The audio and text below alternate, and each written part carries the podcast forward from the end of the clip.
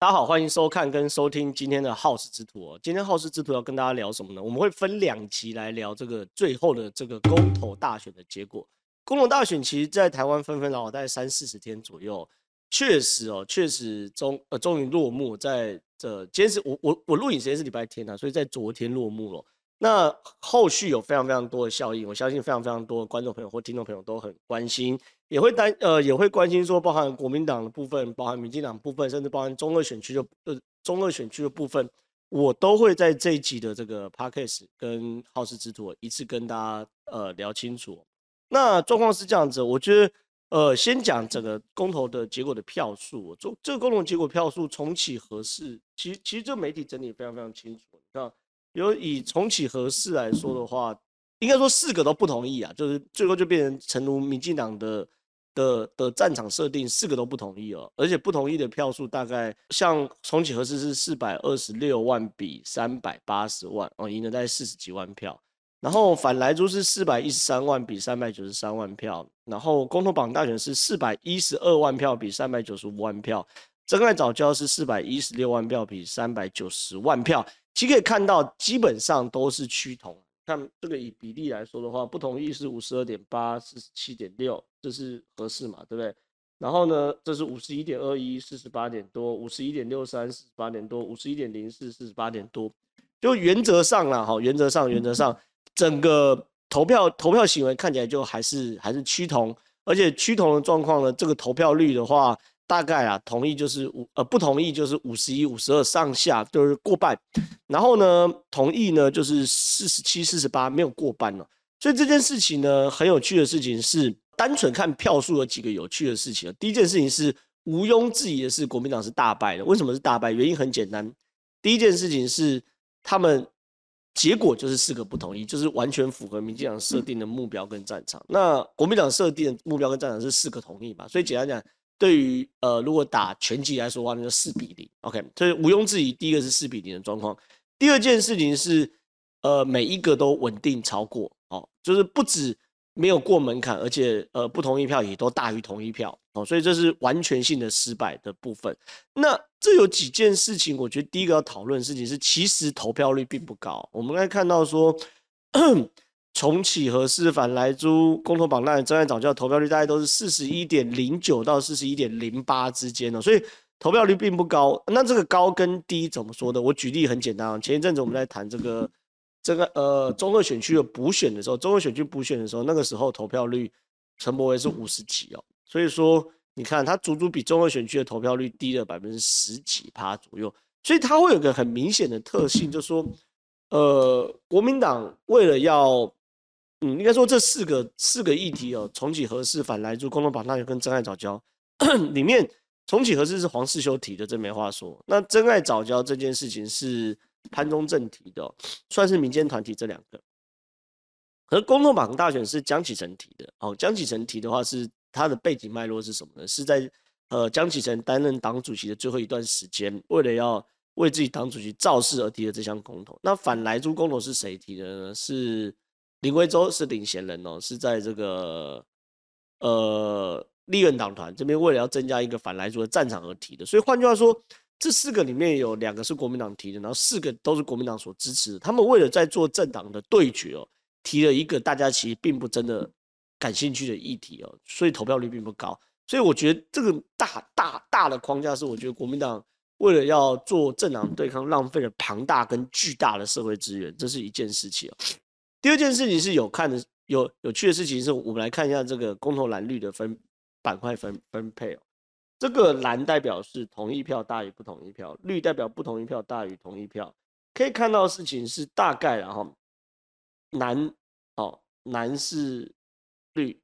北是蓝的这个趋势还蛮蛮明显的哈。那新北市原则上是三个都三个都吃下来，那就是合适，因为没办法。核四就在新北市里面，所以说大概很难让新北市这边这边核四可以通过了。那有趣的事情是台中哦，台中蛮惨的。你看台中只有呃这块是台中，OK，台中几乎全输，只有公投榜大选。然后南台湾哦几乎一片绿。那花莲、台东看起来还是国民党地盘。那这块是什么？是南投嘛，对不对？那这是北北基，然后桃竹苗、桃竹苗，哎、原则上都还是蓝的地方哦。然后连江、金门、澎湖，原则上还是都是蓝的地地盘，所以说其实蛮有趣的。这次公投投票率并不高，哦，然后投票率并不高的状况之下呢，它确实呃反映了这个蓝绿的基本盘哦。那可以看到说蓝绿的基本盘的话，还是跟我们过去理解的非常类似哦，就是南北蓝南绿，OK，北蓝南绿之外呢，这个绿的铁票比北更铁，然后投出来的人更多。所以说你来看整个状况是说，你看以台北市来说，OK，几乎都是四个同意。然后新北市呢，三个同意，一个不同意；桃园三四四个同意，哦，台中卢秀燕只有一个同意，三个不同意哦。而到了台南、高雄，哦，红不让，OK，基隆、新竹市、新竹县、苗栗县传统国民党大票仓，哦，全部都同意。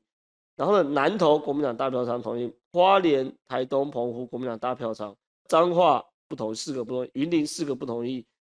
然后嘉义市四个不同意，嘉义县四个不同意，屏东四个不同意，宜兰四个不同意。那这件事情它会牵扯到一些比较有趣的板块分布。第一个板块分布就是六都市长的这个战绩表。好，六都市长战绩表很有趣哦。六度市长战绩表就像我刚刚讲的，这边应该应该是蛮清楚的嘛，对不对？台北市柯文哲。哎，四个，等等等啊，那六都战绩表要谈什么东西呢？有趣的是，第一件事情呢，我认为台中的选区，呃，会让卢秀燕很危险，因为这看起来是因为中二选区的补选过程中，等于是台中整个人的情绪是被煽动，而且是被看起来以结果论来说是被民进党带着走，所以说你看哦。现任市长，台中市长是卢秀燕，然后是国民党。可是，在开票数、开票结果竟然被翻盘，而且只有一个同意的话，我觉得卢秀燕是是是会真的是蛮危险，而且而且他看到这个票会非常非常紧张哦。然后呢，桃园桃园是郑文灿，郑文灿我觉得在这次选公投中受伤很重，应该有人开始去讨论郑文灿，因为郑文灿他有几个大问题，就是说他确实在桃园市能够呃拿下来是不容易的，确实确实，可是。呃，郑文灿的状况就是说，他因为下一个目标是希望选总统，那他那他想要选总统的过程中呢，他可能比较希望说可以怎么说，就是第一个要有战功嘛，要让民进人觉得说他是个呃可以领导人。可你看，显然在他的嘎桃啊桃园，哇，四个同意都被国民党逆转，所以显然他在这边是很失败的。然后第二件事情是因为整个公投选举状况很好，那郑文灿有一个状况是说。他很有可能是入阁当行政院院长，因为他的状况是他在民进党内部的对手可能是赖清德，所以他跟赖清德在互批的时候，郑文灿很明显就是看看，就是差一砍。他就他他赖清德是副总统，而郑文灿的的高呃赖清德是两任直辖市市长后现在当副总统，可是郑文灿是两任直辖市市长要期满，所以说他看看就是说需要一个大的位置跟跟跟跟赖清德对。所以呢，整件事情呢，哎，没有对到，就说现在，因为大家都都都知道整个脉络，就是说以蔡英文的来说，他对于郑文灿是比较溺爱的哈，对比较郑文灿比较溺爱，然后对对赖清德来说是，因为赖清德那时候在在在初选的过程中有有武力啊，然后跳出来跟蔡蔡英文选举，所以说对于赖清德是比较点点点，所以蔡英文一直很希望可以栽培郑郑文灿，那那那那那栽培郑文灿的过程中。就看看，就是希望说蔡，哎，又不可能说看是什么方式让郑文灿来接行政院院长，因为只要一接行政院院长，掌握行政权，那资源的分配的时候，郑文灿那个态势跟气势就上了。可偏偏你看，第一个公投结果对民进党很利，很有利嘛。那公投既然选的那么好，你不可能再把苏贞昌换掉啊，这是一这是一趴。另外一件事情是，郑文灿选的那么不好，你更不可能把苏贞昌换掉，所以说郑文灿整个卡住。所以你看，以六都的状况来说的话，会有几件事情是卢秀燕很危险，桃园很危险，然后台南跟高雄，高雄我觉得陈其迈一直都蛮稳的，所以也没有什么问题。可台南有个有趣的东西，就是黄伟哲，黄伟哲其实在民进党内部一直有势力，希望伺机而动，把他从台南拉下来。那把他从从台南拉下来状况之下，呃，前期还有所谓的线人风波，大家在盛传是黄伟哲。那反正 anyway，这个这些事情风波都过去的时候，黄伟哲需要一场胜利来证明他自己的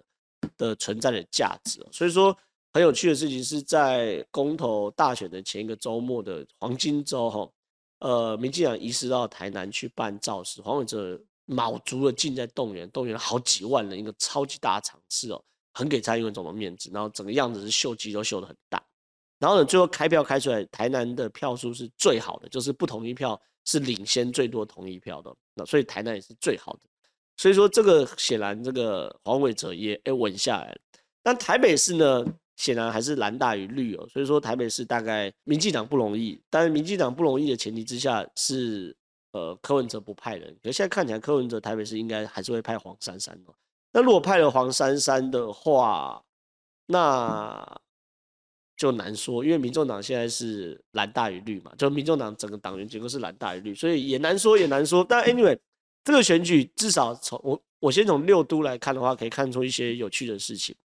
好了，那进入到这个整整整整个谈论的核心跟重点呐、第一件事情是怎么会搞成这样？什么叫怎么会搞成这样？就是说大家回回回过头来看这个一个月前的民调，就是刚开始推公投左右的民调，那那个时候公投的民调其实同意票都大幅领先的，领先了十几趴以上。那在领先十几趴的过程中呢，对于很多人来说可能会觉得说啊，我赢了，因为我们在看长期看选举，很少有十几趴之后还被逆转的。所以说，我我觉得啦，包含国民党内的一些人哦，都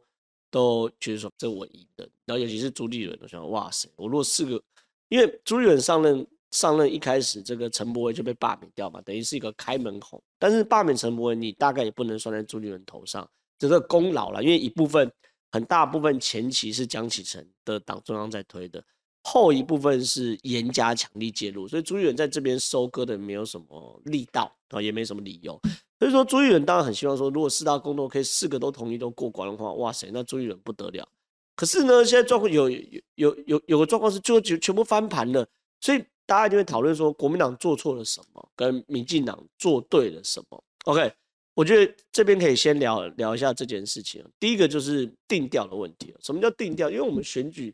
在选举的过程中最最重要就是定调这件事。什么叫定调呢？很简单，我们谈啊，先先谈候选人好了。人跟人的对决的时候，你要定调什么？定调这个人的人设是什么？然后对方的人设是什么？比如说林静怡跟严宽的选举一展开，林静怡就定。定调，她是一个女性，温柔坚定的力量，医生背景，然后接生产东产房比房产更多等等的，就不想定调自己。然后呢，定调严宽恒是什么呢？就定调严宽是个严家的派系，地方派系，权跟钱，然后等等等等的，然后拉乱七八糟一大堆。好，把人设定调完之后，定调什么呢？定调这场选选战是做什么样的选举？现在看起来民进党定调很清楚嘛。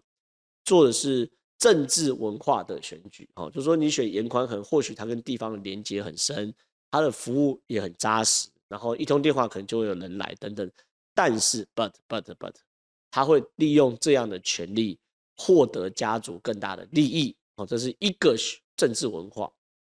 也是过去地方长期以来习惯的政治文化。那另外一个政治文化是林静仪，他虽然可能是空降，并不住在这边。可他对服务有热情，那他在选举有呃，他在政治上有专业，立法上有专业。那同时除了政治跟立法之外的专业之外呢，他有自己的一个社会上的专业。好，那这这是另外一个选举文化的选选项。所以说，哎，这叫定调。所以说，我觉得国民党第一个犯的大错是定调上的问题。什么叫定调问题？就是说，民进党身为执政党，当然四个不同意是必然的，因为这些不同意本来就是民进党的的重中之重嘛，因为。每一个公投都是对于现况的反弹，好，所以民进党一定要定四个不同意，这这这这没有问题。可国民党就有些巧妙，国民党原因很简单，因为你看这几个公投，比如说包含重启核四，并不是国民党提的，所以国民党其实未必要挺，那公民团体提的嘛，黄世秀，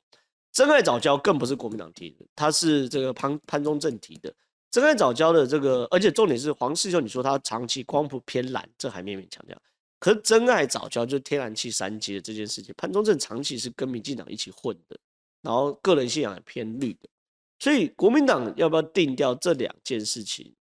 你都要挺，我都觉得是个大问题，因为很简单嘛，反莱猪这件事情真的比较好好打嘛，大家对于要吃到肚子里面的东西是会比较有疑虑的，而且打到最后，民进党最担心的也是反莱猪这一题。然后公投绑大选这件事情呢，好，这是国民党提的，但是因为这是个蛮废的题目，但是我我认为啊，国民党其实是可以强攻反来猪跟公投绑绑大选这件事情。如果强攻这件事情的话，就不会发生后续这个侯友谊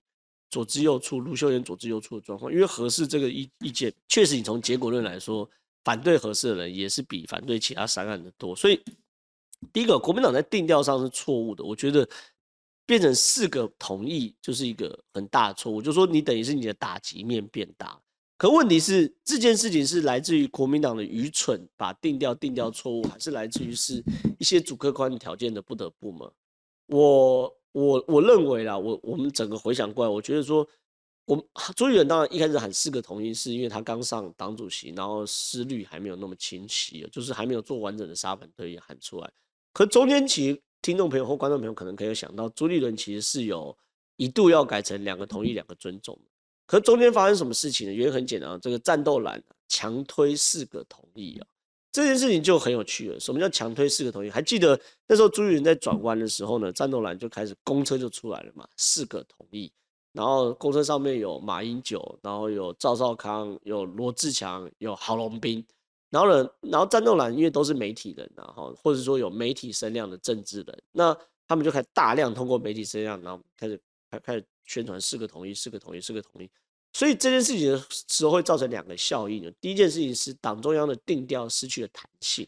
那党中央定调失去弹性，结果就是朱元到后期也跟着喊四个同意，就没办法嘛，你就只能上车，因为战斗蓝的气势太强，然后。把所有事情都绑架，那你只好上车。那朱立伦被绑架，我觉得倒也是小事。可大事情是这个把县市首长给绑架起来，就说你喊四个同意之前，有没有先跟包含侯友宜、卢秀燕，然后林之妙等人去沟通过？因为对于这些人来说，他们才是真正地方诸侯，才是真的有选票基础与行政资源的人哦。所以其实你看这些票数。国民党输的并不多，国民党输的并不多。国民党大概每一个票大概都输，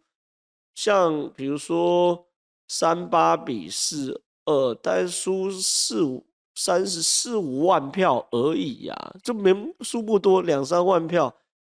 呃，三百三百八十万比四百二十万，大概输二三十万票而已。那你又输二三十万票的话，如果每一个县市首长的行政资源都砸进去，国民党还有十几个县市首长，如果这些县市首长资源砸进去，然后动员动起来哦，这是几十十几万票翻盘，我我我坦白讲，我觉得并不难，并不难。可是呢，当战斗蓝开始自以为是的定调为四个同意之后，这个空间就失去了嘛。所以说，这是战斗蓝，我觉得国民党做错第一件事情，就是在定调上出了非常非常大错误。第二件事情是战斗蓝，呃，整个选举的节奏，国民党从定调开始后就有战被战斗蓝主导。可战斗蓝的本质是一群有网络声量，但是没有组织经营的人哦。对于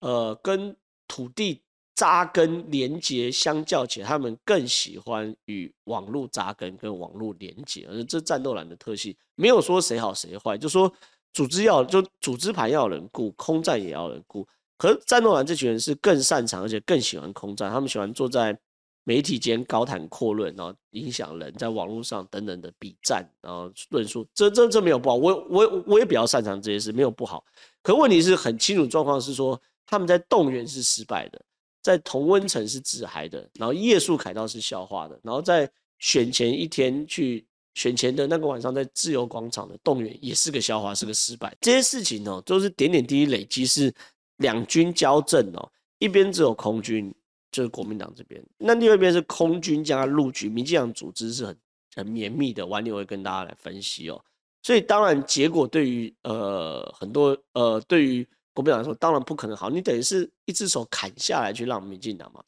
那最后一件事，国民党做错的是什么呢？我觉得最大问题就是在选前最后两周啊，去斗侯友谊。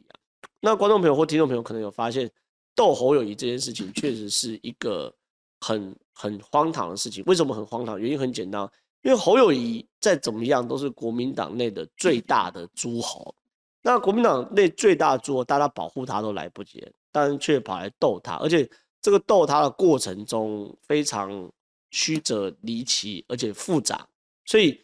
里面呢，我也呃了解了蛮多相关的状况啊，所以说我我们呃这一集啊先聊到这边，下一集呢会跟大家聊从国民党在最后一周到两周之间犯了什么最严重的错误，就是初期定位错误，这是一件事；中间呢空有网络声量，没有组织经营是一件事。可在最后两周的黄金决胜期，他们做了一件大错事，跑去内斗侯友谊，导致整个盘被翻了。这是下一集会会跟大家分析的，而且我也会跟大家分析民进党在中间做了什么事情，以及后续的各种效应哦，包含国民党会怎么办，包含民进党会怎么办，包含严宽会怎么办，然后呢，包含呃民进党等等的部分，我们下一集来跟大家分析。